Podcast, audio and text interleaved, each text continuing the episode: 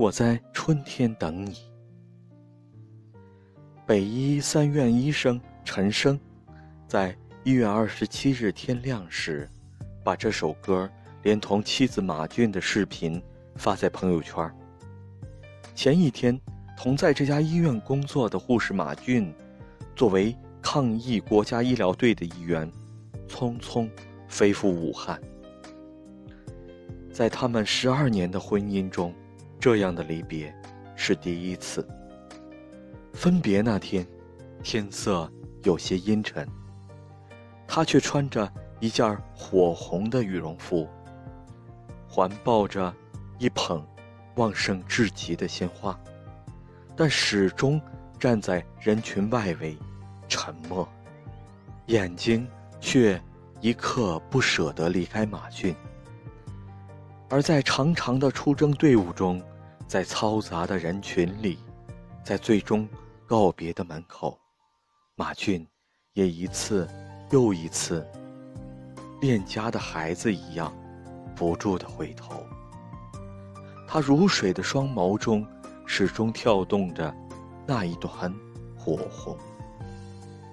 十七年前，也是这样的队伍，陈升身在其中。忘却昼夜，舍生忘死。刚参加工作一年的陈升，在抗击非典战役中，第一次尝到深刻的疲惫和苦痛，也第一次如此深刻的体会到责任和价值。也就在那一年，高中生马俊的眼中，看见了这样一群英雄。非典的死亡威胁面前，他们忘我于拯救他人生命，以一种近乎神圣的情感，将小我完全投身于高于个体生命中的大我当中。为此，他将高考志愿填报为护理专业，并立志奉献终生。此后，他们又在各自的人生中。兜兜转转，因缘际会，一次同行的小聚，他无意说起了当年的经历，他却听者有心，佳偶终成。婚后十二年，关于沉默的医生陈升，在朋友圈自诩晒妻狂魔。当得知妻子在科里第一个报名要去支援武汉。他的第一反应是“好样的”，然后又有些犹豫。婚后十二年，他俩从未分开过。